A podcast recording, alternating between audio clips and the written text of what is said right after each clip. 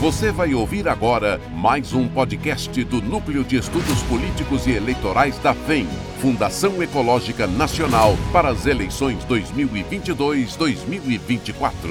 Olá, esta é mais uma interação do Núcleo de Estudos Políticos e Eleitorais da FEM e, neste momento, o podcast traz acerca de assessoria de imprensa e a promoção do melhor relacionamento com os veículos de comunicação chegando o momento de, em que o ambiente eleitoral acaba por ser algo de muito foco das notícias, informações e até de desinformações, você precisa saber muito bem como se posicionar junto aos veículos para que você tenha, além deste bom relacionamento, influência e seja sempre fontes para importantes debates. Quando você é uma pessoa que atende a imprensa de uma forma diferenciada, sua equipe tem um certo traquejo para estar sempre junto dos jornalistas, oferecendo matérias de qualidade, releases, fotos e facilitando o trabalho de todos eles em geral, você acaba é, sendo uma das pessoas que a todo momento é procurada pelos jornalistas para que você possa opinar sobre diferentes assuntos. Então, dos mais variados, desde os assuntos em âmbito nacional, como estadual e até mesmo local. Mas para que isso aconteça, você deve sempre ter em foco, ter em mente, ter como objetivo do seu trabalho alguns cuidados que, para esta relação com a imprensa, acabam por fazer muita diferença. Bom, em primeiro lugar, você tem que ter transparência nas relações com a imprensa e jornalistas, sabendo administrar conflitos. Então, se você, na realidade, é foco de algum tipo de assunto que você imagina desgastar a sua imagem, nada mais do que ser transparente para conseguir um espaço, e a gente chama isso de mídia voluntária, é, para que você consiga ter aí um espaço a se defender, um espaço a se posicionar e às vezes até dar uma opinião um pouco mais forte, mas você sempre está na mídia por intermédio da escolha destes jornalistas. Se o foco da gravidade do assunto é exatamente a sua persona, aí nós já vamos passar para a gestão de crise.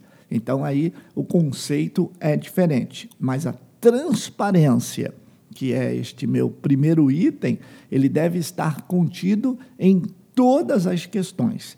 Quando você dá transparência ao assunto, você dá credibilidade na narrativa. Por quê? Porque as pessoas podem buscar estas informações em qualquer local que haja transparência, e daí eles verificarão que toda a sua narrativa tem realmente uma fundamentação.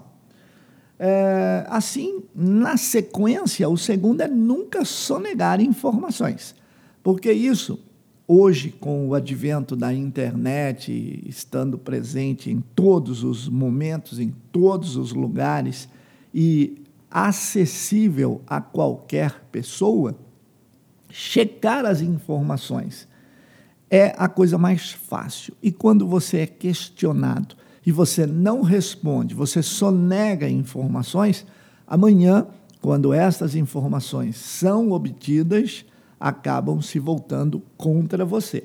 Então é muito importante que você tenha estas uh, idealizações fomentadas junto à sua equipe, que só negar informações nunca.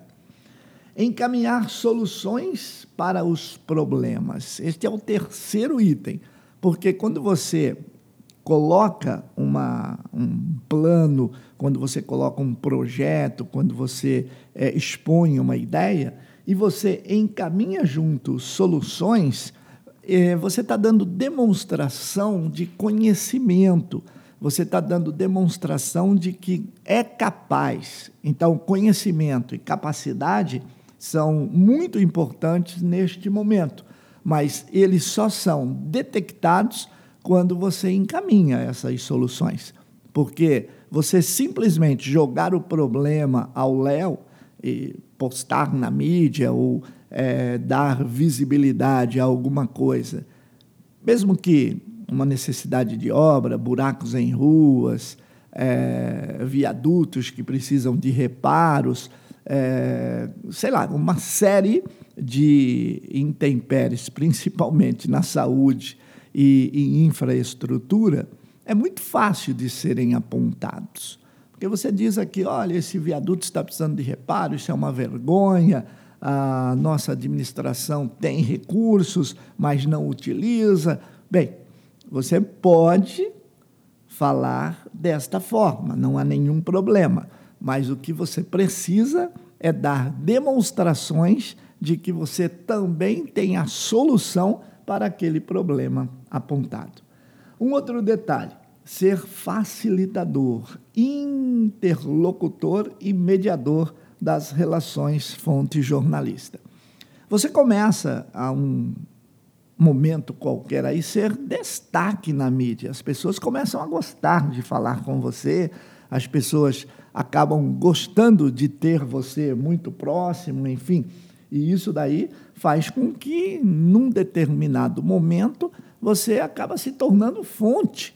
E se tornar fonte é exatamente aquilo que você mais deseja, eu tenho certeza, porque a todo momento que você tem alguma é, atribuição e principalmente interligada a um assunto policial, por exemplo, a um assunto é, administrativo, de gestão, parlamentar, alguma questão de um novo projeto de lei, enfim, qualquer assunto.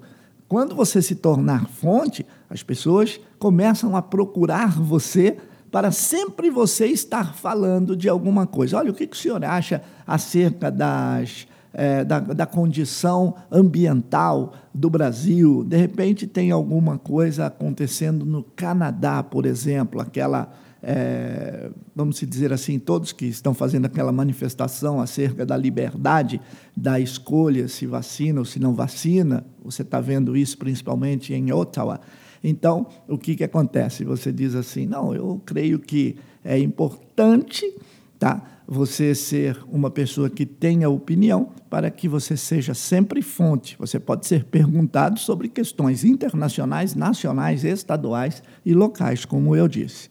E, por último, você valorize sempre o trabalho do jornalista logo após você ter dado uma entrevista e isso ter sido publicado, é muito importante, se você tiver oportunidade, de ligar ao jornalista e agradecer por ele ter é, publicado aquela matéria e, principalmente, se ela saiu do jeito que você estava é, se reportando a ele. Não sempre isso acontece, mas na maioria das vezes sim. Então, está aí algumas dicas para ter um super relacionamento com a imprensa, mas passe isso para a sua equipe, pois é um trabalho em conjunto. Grande abraço e até mais. Você ouviu mais um podcast da FEM, Fundação Ecológica Nacional, rumo ao projeto 2022-2024. Eleições profissionais com estratégias vencedoras.